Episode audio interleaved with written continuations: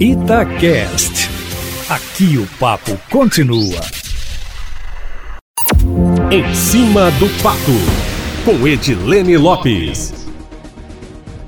Um projeto da deputada estadual Laura Serrano do Partido Novo está tramitando na Assembleia Legislativa e propõe que só sejam criados novos municípios no estado se houver viabilidade econômica para isso. Minas Gerais, Eustáquio Ramos, é o estado com o maior número de cidades do Brasil, são 853. Em segundo lugar, vem São Paulo, com 645, depois Rio Grande do Sul, com 497, e em quarto lugar está a Bahia, com 417 municípios. De acordo com a parlamentar mineira, cerca de 35% dos municípios brasileiros não arrecadam o suficiente para cobrir suas próprias despesas, inclusive administrativas, que acabam sendo bancadas por estados e pela União. O projeto de lei complementar da deputada, que está parado desde antes do início da pandemia, propõe que sejam realizados estudos de viabilidade técnica para avaliar se um novo município seria ou não viável. Em 2019, Eustáquio Ramos, lembrando, o presidente Jair Bolsonaro chegou a cogitar a possibilidade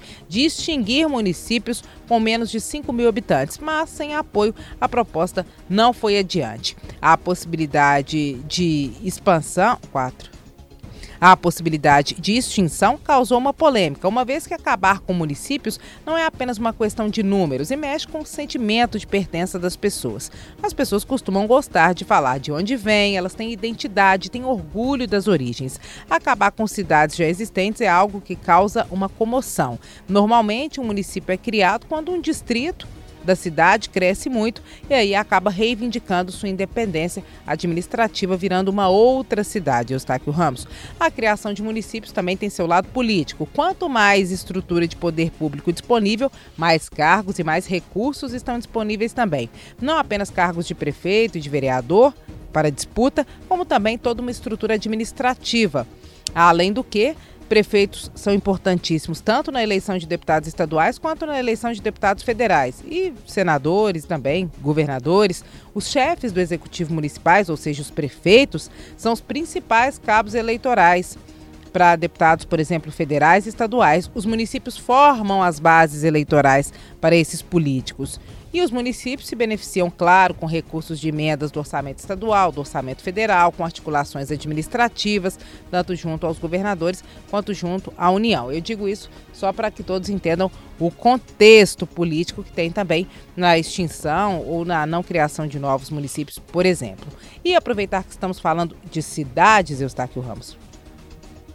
78 municípios mineiros foram incluídos na Sudene. A Sudene é a Superintendência do Desenvolvimento do Nordeste, foi criada lá em 1959 para promover o desenvolvimento regional e diminuir as desigualdades. Com a inclusão dessas cidades mineiras na área da Sudene, esses municípios vão ter acesso a recursos especiais destinados para essas áreas, recursos para investimento em infra infraestrutura, serviços públicos, empreendimentos produtivos e a lista completa das cidades está na coluna em cima do fato. Dentre elas estão Governador Valadares, Malacacheta, Santa Rita de Minas, Mutum e Serra Azul de Minas, Eustáquio Ramos.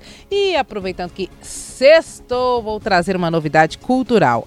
Amanhã, o Movimento Unidos pela Vacina, em parceria com a Secretaria Estadual de Saúde, colaboração voluntária da Nação Hip Hop Brasil, em parceria com vários artistas visuais, começa a elaboração de painéis de grafite na Central Estadual de Frios, que fica na Avenida Tereza Cristina, muita gente chama de Gameleira, na altura do número 3500, mas o nome mesmo do bairro ali é Itapuã. Dentre esses artistas, eles vão fazer murais de grafite, que costumam ser maravilhosos, está o Negro F, o Fred, que é lá do Alto Veracruz, mas agora mora aqui do ladinho da rádio, na Pedreira Prado Lopes, é um grande amigo e companheiro meu há muitos anos, né? Alto Veracruz, coladinho no Taquaril, região leste que é a, a minha área, o Eustáquio Ramos. E eu acompanho o trabalho dele há muitos anos, é um artista plástico fabuloso, também faz um trabalho de mobilização social e cultural excelente, está entre os 20 artistas e está entre os artistas que vão participar da elaboração desses murais